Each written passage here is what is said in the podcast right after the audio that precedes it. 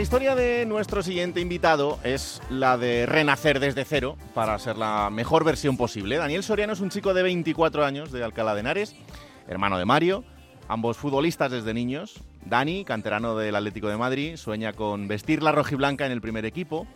Con su media melena y su camiseta de rayas rojas y blancas, persigue balones y traza pases imposibles que acaban en gol. Va creciendo y disfruta del fútbol y el deporte, pero con 15 años conoce la peor parte del deporte de élite. Una osteocondritis disecante de rodilla es el diagnóstico para una rodilla que será el gran obstáculo en el camino. Los médicos llegaron a decirle a sus padres que intentarían con las operaciones que su hijo no se quedase cojo. Dos operaciones, un trasplante de cartílago y 10 meses de larga y dura recuperación con fisio diario, horas de dolor continuado y con todo eso Dani vuelve a jugar al fútbol. Cree que todo ha acabado, pero cuatro años después, misma lesión, misma rodilla y otra vez esa pesadilla. Otras dos operaciones más y la frase lapidaria. Se acabó el fútbol y se acabó el deporte, para siempre. Después de eso, encuentra una bola extra con los fisios del Atlético de Madrid femenino, que se convierten pues prácticamente en unos ángeles de la guardia. Consiguen recuperarle, que vuelva a creer en llegar a su mejor versión y después de haber anunciado su retirada del fútbol, vuelve. Lo hace y sonríe, pero solo 13 partidos. Los dolores son intensos, llegan a la cadera, la espalda, la otra rodilla. Es el final. Y ahí termina la vida como futbolista, con 22 años y un calvario impropio para alguien de su edad. Acaba el futbolista y empieza el nutricionista deportivo el que estudia, se forma y ahora se ha convertido, con esos 24 años, en uno de los mejores asesores para deportistas. Ahora su vida es hacérsela mejor a otros deportistas. Su hermano, Mario, tiene ahora 21, también canterano rojiblanco, estrella en el Deportivo de La Coruña y ahora en el Eibar. Y es quien hace a Dani seguir disfrutando del fútbol.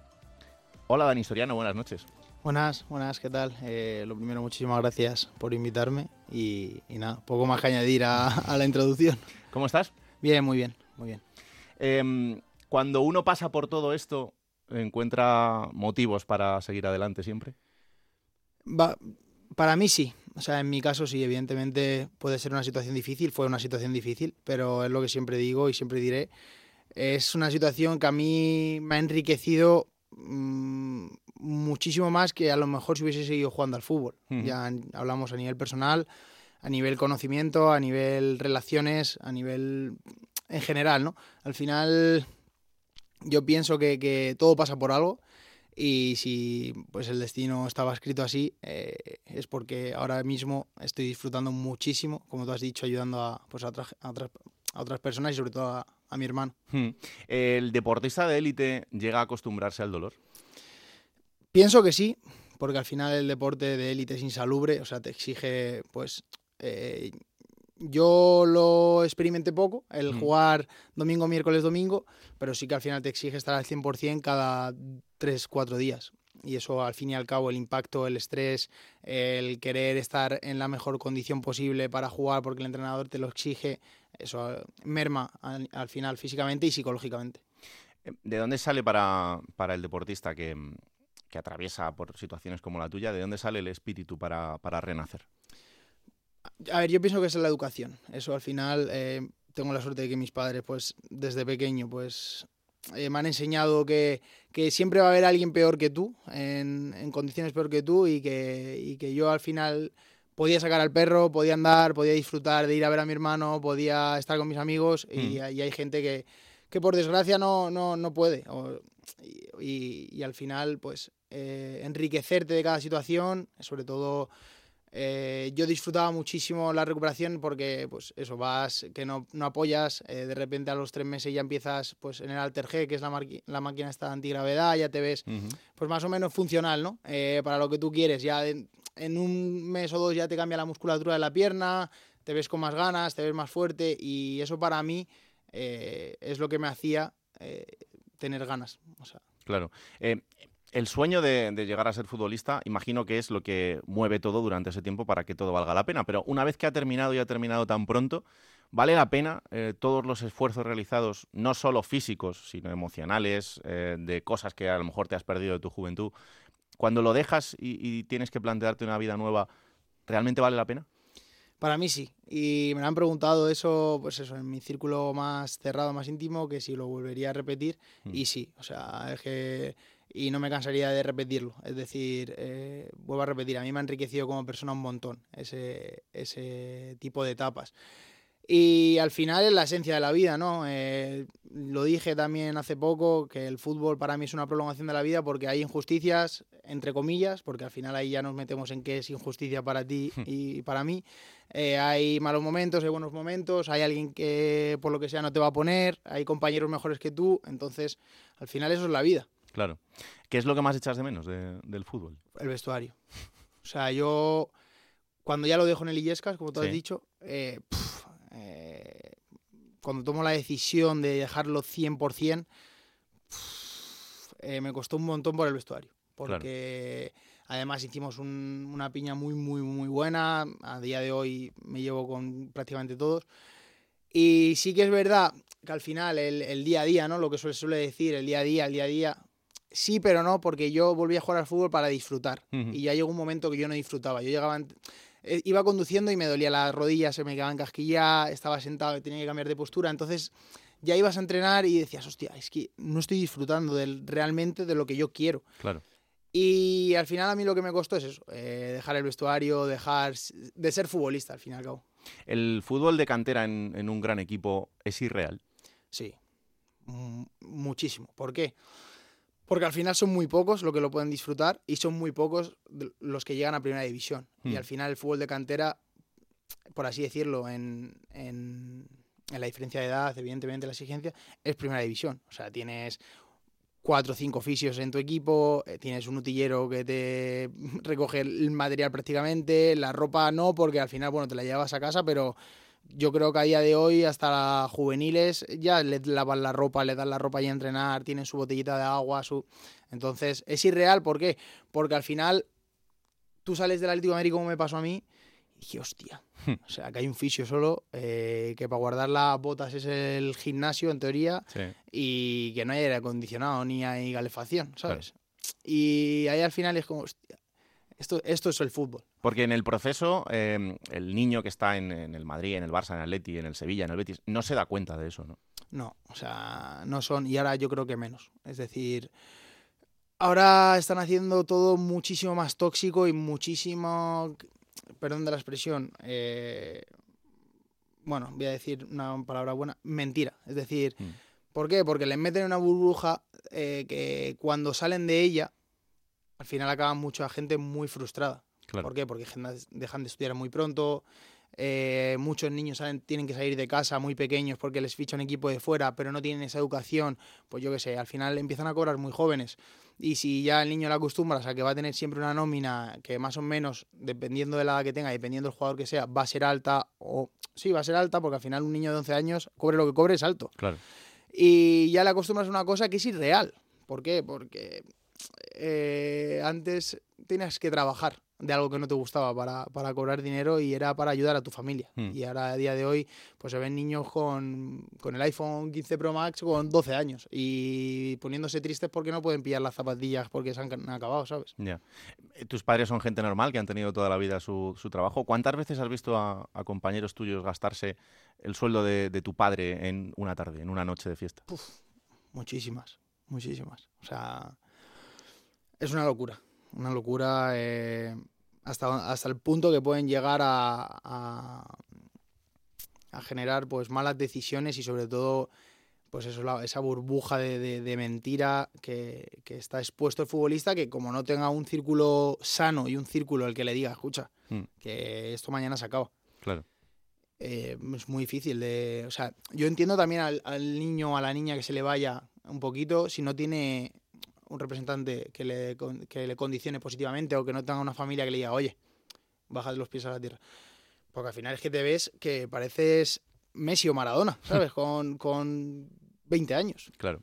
Eh, en tu caso, cuando todo acaba, ¿cómo es el, el, proceso de decir, bueno, pues, pues ya está, hasta aquí he llegado y tengo que tener una vida a partir de ahora porque soy muy joven? Eh, ¿Cómo, cómo haces para cambiar ese chip y enfocarte hacia lo que estás haciendo ahora? Pues mira, como yo, como tú has dicho, como empecé tan pronto con las lesiones, eh, pues empecé a formarme desde pequeño, porque siempre me ha molado la preparación, física, siempre me ha molado pues, ser entrenador. el, tema de la nutria fue en la última etapa, en las últimas lesiones, mm. que ya pues digo, joder, pues al final quiero saber cómo funciona mi cuerpo, cómo funciona esto, cómo funciona lo otro. Y ya empiezas a leer, empiezas a informarte, empiezas a enriquecerte a nivel de conocimiento. Y no me fue tan difícil el sentido de, vale, hostia, voy a acabar con mi, digamos, actividad diaria o con mi rutina y voy a empezar otra totalmente nueva o no sé qué empezar. ¿Por qué? Porque a mí me pilla la segunda o la tercera operación en el COVID. Entonces estoy dos años totalmente parado. Son dos años que tengo que estudiar o que tengo que hacer otro tipo de cosas. que tengo que... Entonces ahí cambia el chip. Y ya de la última etapa de Illescas es como, vale, eh, me acuerdo que además cuando ya se lo dije a mis compañeros, eh, dije, bueno, pues eh, hasta aquí no me, no, me fue difícil porque dejé de disfrutar. Al final el dolor ya, ya era insoportable. Y al día siguiente ya estaba trabajando con muchos de ellos con la nutrición. O sea, es decir, tampoco. También he tenido muchísima suerte, muchísima, muchísima, muchísima suerte, porque como estaba desde pequeñito ligado al deporte, se me ha hecho mucho más fácil entrar en el mundo del fútbol, en el mundo. Aparte, mi hermano me ha expuesto muchísimo a nivel red social. Y tampoco me he resentido en ese, en ese sentido, ¿sabes? Y he tenido muchísima facilidad. Em, hay, hay una cosa que sucede con el tema de la nutrición y es que la gente encuentra miles de opiniones diferentes. Y claro, yo entiendo que hay un punto en el que no sabes quién te está diciendo lo que es lo mejor, lo que es verdad, eh, quién está condicionado por una multinacional que está detrás, todo esto, ¿no? Entonces, mi objetivo contigo esta noche es que a la gente le estalle un poco la cabeza e, intente comprender por qué la gente que estudiáis y que tenéis una realidad de, lo que está pasando hace las cosas que hace. Entonces, em, ¿Cuál es la base del conocimiento que tú tienes de la nutrición que quieres aplicar a las personas con las que trabajas? Lo primero es experimentación en mí mismo. Yo he pasado por una dieta, digamos, la que se ve normal, digamos, normativa, ¿no? Sí. Lechuga, pollo a la plancha. He pasado por ser vegano. Ajá. Y ahora, pues, en lo que yo creo que, realmente es lo que más acorde va con el ser humano. ¿Qué es? Eh, que tu alimentación eh, se base en carnes, todo tipo de carnes, todo tipo de pescados, eh, huevos, marisco, también el nivel adquisitivo de la persona, evidentemente. Y luego ya al final, pues ir jugando con tubérculos, fruta y verdura de temporada, dependiendo de tu actividad física. ¿Y por qué te digo esto? Porque al final, eh, como tú has dicho, hay muchos intereses, hay muchas multinacionales metidas de por medio y nos han acostumbrado o nos han educado a una alimentación que, que, es irreal para el ser humano y por eso de la creciente Mm, sí, de la creciente mm, de todo lo que hay a nivel de patologías, a nivel de enfermedades, a nivel de síntomas que hemos normalizado, por desgracia. Y, yo lo sé, entre comillas lo sé, porque he experimentado todo tipo de etapas en ese sentido. Y te puedo decir a ciencia cierta, bajo mi punto de vista, qué es lo que funciona. Pero siempre recalco que al final te tienes que cuestionar tú las cosas. ¿Y cómo se cuestionan las cosas? Experimentando. ¿Vale lo mismo para todo el mundo? Sí, al final somos el ser humano. Quien diga que no es porque realmente no ha experimentado todo. ¿Y por qué te digo que sí? Porque al final la base es la base. Y siempre hemos comido animales, siempre hemos comido, digamos, alimentos que se pudren. Y, llevamos muy poco tiempo, muy, muy, poco de la revolución industrial, pues comiendo harinas, comiendo legumbres, comiendo este tipo de productos comestibles de supervivencia, que evidentemente cuando hay hambruna no te vas a morir de hambre. O sea, prefiero comer legumbres, prefiero comer harinas, prefiero comer todo tipo de estos productos que morirme de hambre, evidentemente. Eh, hay cosas que la gente eh, identifica muy rápido. O sea, sabemos que el azúcar no está bien. Sabemos que eh, los productos ultraprocesados no están bien. Pero a lo mejor hay cosas que no están tan interiorizadas. O sea, por ejemplo, que alguien se pida un café y no le echa azúcar, no significa que ese café no tenga azúcar, porque muchos en el proceso que hacen del torrefacto se le incluye azúcar, con lo cual esa persona está consumiendo azúcar sin saberlo. Así es, totalmente. Al final, es lo que te he dicho, hay muchos intereses, eh, quieren ahorrar de una cosa para meterla en otra, entonces al final te quieren adicto, te quieren consumista, quieren una sociedad consumista y adicta, porque al final es lo que va a generar dinero para ellos, y sobre todo si enfermas, aún más ¿Por qué? Porque vas a consumir medicamentos y vas a consumir los productos comestibles que te han llevado a enfermar. Entonces al final es la pescadilla que se muerde la cola. Por eso es lo que yo siempre digo, que al final eh, cuando me dicen, no, es que el comer como tú dices es más caro, yo siempre les digo, sí y no, porque al final te tienes que preguntar por qué es tan barato lo que te estás comiendo ahora mismo. Claro, yo te iba a poner un ejemplo, o sea, eh, y, y, esto es muy gráfico. Tú, por ejemplo, piensas en, hoy voy a hacer una lasaña en mi casa. Voy a comprar los ingredientes, la voy a cocinar y con lo que me cuestan los ingredientes, más la luz que utilizo para hacerlo, em, puede ser que esa lasaña me cueste unos 8 o 9 euros hacerla. Ahora, yo me voy a una gran superficie y me encuentro esa lasaña hecha, preparada solo para calentarla, y me cuesta menos de 2 euros. Claro, eh, si tu poder adquisitivo es alto, pues dices, bueno, me compensa porque es mi salud y, voy a hacer esto. Pero para una familia que no llega a fin de mes o que va apretada, explícale tú que es que eso es lo bueno. A ver, eh, dejar claro que la lasaña, depende de cómo la hagas, es buena o no. la hagas tú o no. Es un ejemplo, sí. ¿Vale? Y de segundo, decir que al final, si haces, no sé si lo preguntarás, pero bueno, es, meternos ya en terreno pantanoso. eh, tema del ayuno, ¿no? Al final, todo el mundo en mayor o menor medida ayuna. Ahora ¿vale? Digamos, eh, a no ser que te levantes a las 3 de la mañana y comas, tú ayunas 8, 9, 10 horas. Claro. Entonces, eh, no es lo mismo quien come una o dos veces al día, que es para lo que estamos hechos realmente, quien come cinco veces al día. O sea, nos han acostumbrado y nos han metido, nos han metido tan, o tenemos tan interiorizado el hecho de que tenemos que comer o desayunar a las nueve, eh, almorzar a las once y media, comer a las dos de la tarde. Mm. Eh, es irreal. ¿Pero por qué? Porque al final está la industria alimentaria de por medio. y pues lo típico, tú lo habrás vivido, lo vivirás, eh, vas a casa de tu abuela o vas a casa de tus padres y es, no, no, a las dos estate aquí porque hay que comer, porque son las dos y a lo mejor no tienes hambre. O a las nueve de la noche no tienes hambre, o a las ocho de la noche no tienes hambre, pero como te han impuesto ya el horario, ya tienes que comer. Y al final te estás gastando más dinero, sobre todo estás gastando más salud en el, en el sentido de no, no espaciar esas comidas, no dar descanso a tu aparato digestivo, eh, no moverte entre comidas o generar actividad y, al final te estás gastando el mismo dinero o más en, algo más barato.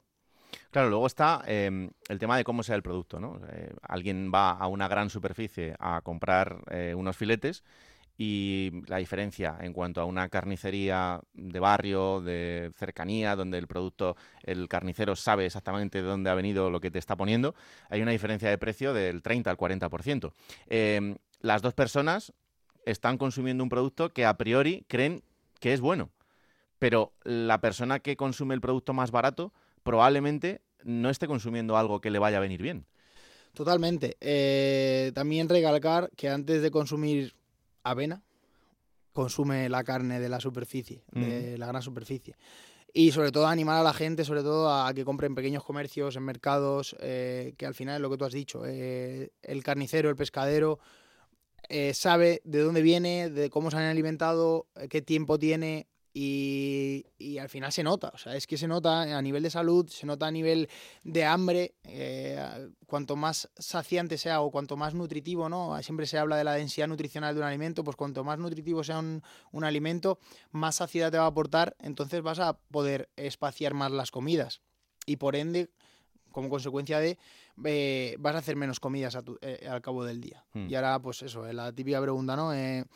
Joder, es que no llegas a los requerimientos nutricionales. Olvídate de requerimientos, olvídate de calorías, olvídate, porque no tenemos receptores de calorías.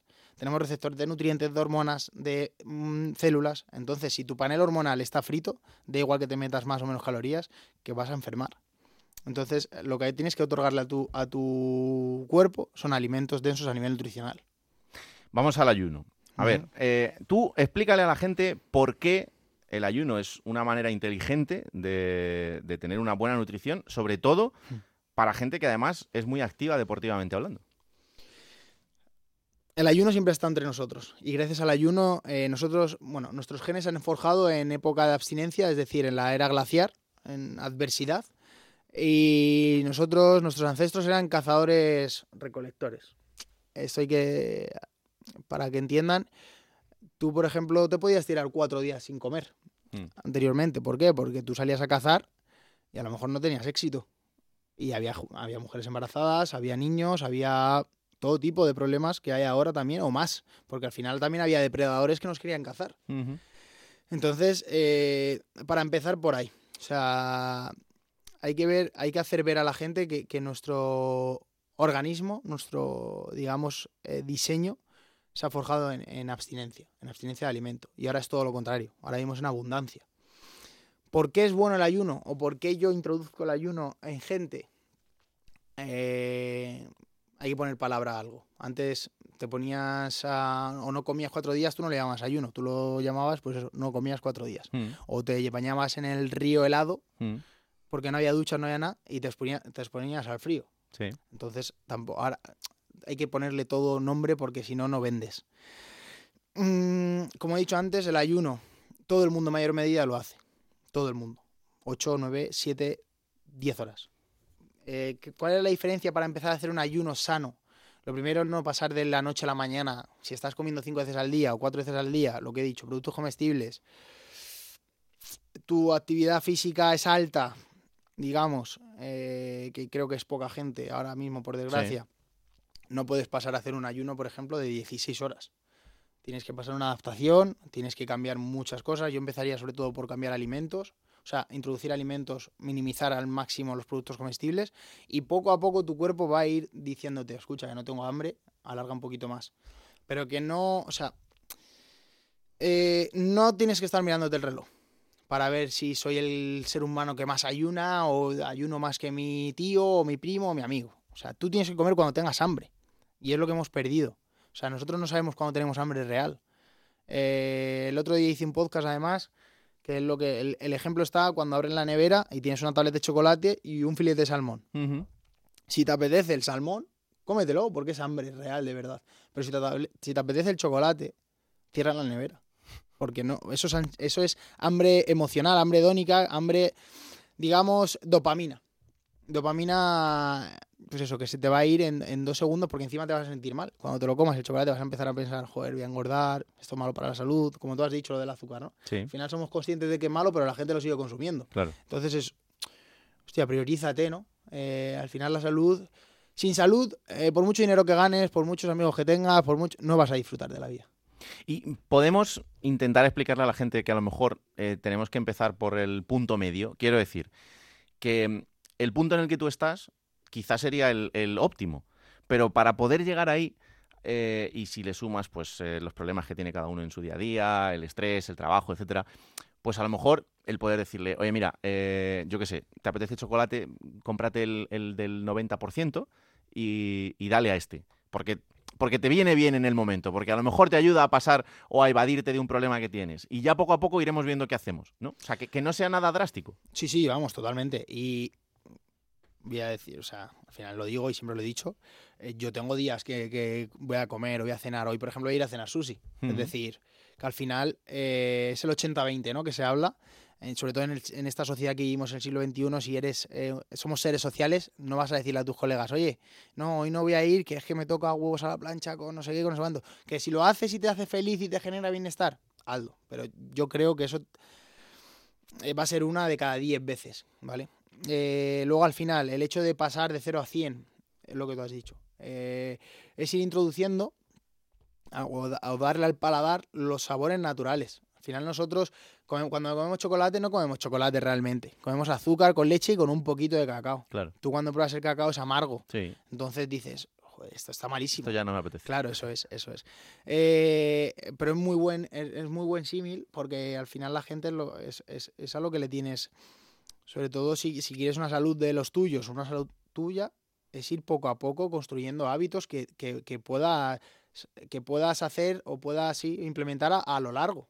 Que no se trata de, ser restrictivo o de no comer poco, de estar pendiente de que si comes X más de brócoli o X más de carne vas a engordar. No, disfruta de la comida porque al final hemos perdido también la percepción de, de ese momento. O sea, al final quien se sienta en la mesa con felicidad porque tiene hambre y sabe que no se va a levantar hasta saciarse. Al final, todo lo que tú has dicho, el estrés, tienes que comer rápido porque si no el trabajo, porque si no no sé qué, estás pensando siempre en la siguiente comida porque en esta te estás quitando cantidad para no engordar. Claro. Es, al final, eh, no disfrutamos. No disfrutamos de algo tan esencial como, que, como es el alimentarse. Y también hacer el- eh, la diferencia de que no es lo mismo comer que nutrirse. Comer al final es el acto voluntario de llevarte algo a la boca y nutrirse es algo que te hace consciente de lo que estás comiendo y saber el impacto que tiene a nivel positivo o negativo lo que te estás comiendo en ese momento. Eh, vamos a por un mito. No puedo entrenar sin comer. No se puede entrenar en ayunas. Falso, totalmente. O sea, falso, de verdad. Eh, también, recalcar, no hacerlo de 0 a 100, Ujú. evidentemente. No es lo mismo, no te voy a pedir lo que hago yo. Eh, pero sí que no tengas miedo a salir, por ejemplo, si quieres empezar a, a introducir esta, este tipo de estrategia, sale a un paseíto eh, con series de trote, ayunas, en ayunas, con un aporte de electrolitos, un aporte, pues eso, de minerales, y ir poco a poco subiendo tu, tu intensidad. Sobre todo eso, eh, ser precavido y ser consciente de que no puedes eh, llegar y hacerte un entrenaco de locos Mm, cuando no has hecho ayuno nunca. Claro. Em, vamos a por otra. ¿Qué pasa con el gluten? ¿Por qué es interesante que, por ejemplo, eh, Dani Carvajal deja el gluten y ahora todo el mundo habla, bueno, y se ve el rendimiento de, de esta temporada? Al final el gluten es una proteína, se tiene que llamar proteína porque, bueno, al final, eh, pero yo lo, llamar, lo llamo y lo llamaría toxina. ¿Por qué? Porque no tenemos una enzima para degradarlo. El gluten es algo extraño para nuestro cuerpo cuando lo metemos. Entonces, eh, cuando la gente lo quita o cuando no comes gluten, eh, de ahí a que no tengas inflamación, que no tengas problemas intestinales, que no tengas eh, pues eso, el intestino eh, permeable. ¿Y, cómo, ¿Y qué sucede con todo eso? Que al final, ah, hablamos de Carvajal, mejora deportivamente. Porque al final es una consecuencia de ello, porque le estás dando a tu organismo lo que requiere, no lo que nunca ha acostumbrado a comer. Nosotros tenemos que comer cosas de las que estamos hechos. Es decir, carne, órganos, minerales, vitaminas. Si tú le metes harinas o le metes gluten, bueno, las harinas prácticamente casi todas llevan gluten, eh, le estás dando algo extraño a tu cuerpo. Entonces se manifiesta, pues, mucha gente, cada día hay más celíacos, o cada día Sí. hay más personas con SIBO, cada día hay más personas con colon irritable, cada día hay infinidad de patologías que antes no existían. O sea, están echando culpa a las enfermedades modernas de los alimentos ancestros, de los alimentos antiguos. Si fuese así, si fuese cierto, como dicen, el SIBO lo conoceríamos desde hace mm, millones de años. Y no es así. Entonces, para mí es una decisión eh, súper positiva que, que la gente se quite el gluten de la alimentación, pero claro, ahí nos metemos en no vayas a la estantería de free gluten. Vea los alimentos, que eso es lo que no tiene gluten. A mí, por ejemplo, eh, cuando me dicen ce- una persona celíaca, joder, es que ahora ya no voy a poder comer de nada. Bueno, de nada depende. O sea, de nada de lo que comías antes sí, evidentemente, pero puedes comer, pues vuelvo a repetir, carnes, pescados, mariscos, huevos, verdura, fruta, tubérculos. Es al final lo que va acorde con el ser humano. Eh, vamos a hacer dos o tres rápidas. ¿Cuál es el beneficio de andar descalzo por el campo? Bueno, grounding. eh, aumenta, aumenta la circulación y flujo sanguíneo, mejora a nivel dolor crónico, dolor agudo, desinflamación. Al final, bueno, nosotros somos eh, seres eléctricos. eh, si tenemos carga positiva, que es decir, eh, rico en protones, nos estamos, digamos, tenemos disfunción mitocondrial o, o sí, estamos deshidratados a nivel mitocondrial, pues el hecho de exponerte eh, al campo, al césped, a la arena, a la playa, Hmm, descalzo, va a hacer que, que tú generes, eh, que vuelvas a estar en negativo, es decir, eh, que estés rico en electrones, que haya esa circulación de, digamos, electricidad y que te hidrate otra vez, que, que vuelvas a esa función, esa biogénesis mitocondrial. ¿Y lo del agua fría? Eh, aumenta eh, las células del sistema inmune, eh, fortalece el sistema inmune, eh, además genera, digamos, felicidad, bienestar, aumenta el tu foco, activa una hormona que esto a lo mejor a la gente lo que le mal interesa, que es la adinopectina, adi- pues ahora no me sale el nombre, adiponectina, creo que sí, adiponectina, que está en el tejido marrón, en el tejido graso y hace que, que- que trabajes y pierdas grasa. Evidentemente, si sigues comiendo croissants, aunque te expongas al, al- complicado. pero sí que facilita. Eh, eh, se está viendo que mejora cuadros de ansiedad, cuadros de depresión, eh, además esa hormesis al frío, esa respuesta adaptativa de salir a la calle en pantalón corto ahora y no ponerte malo. eh, tiene muchísimos beneficios que ya no es de recuperación, que también, pero a nivel de, salud, de, ser un ser humano funcional.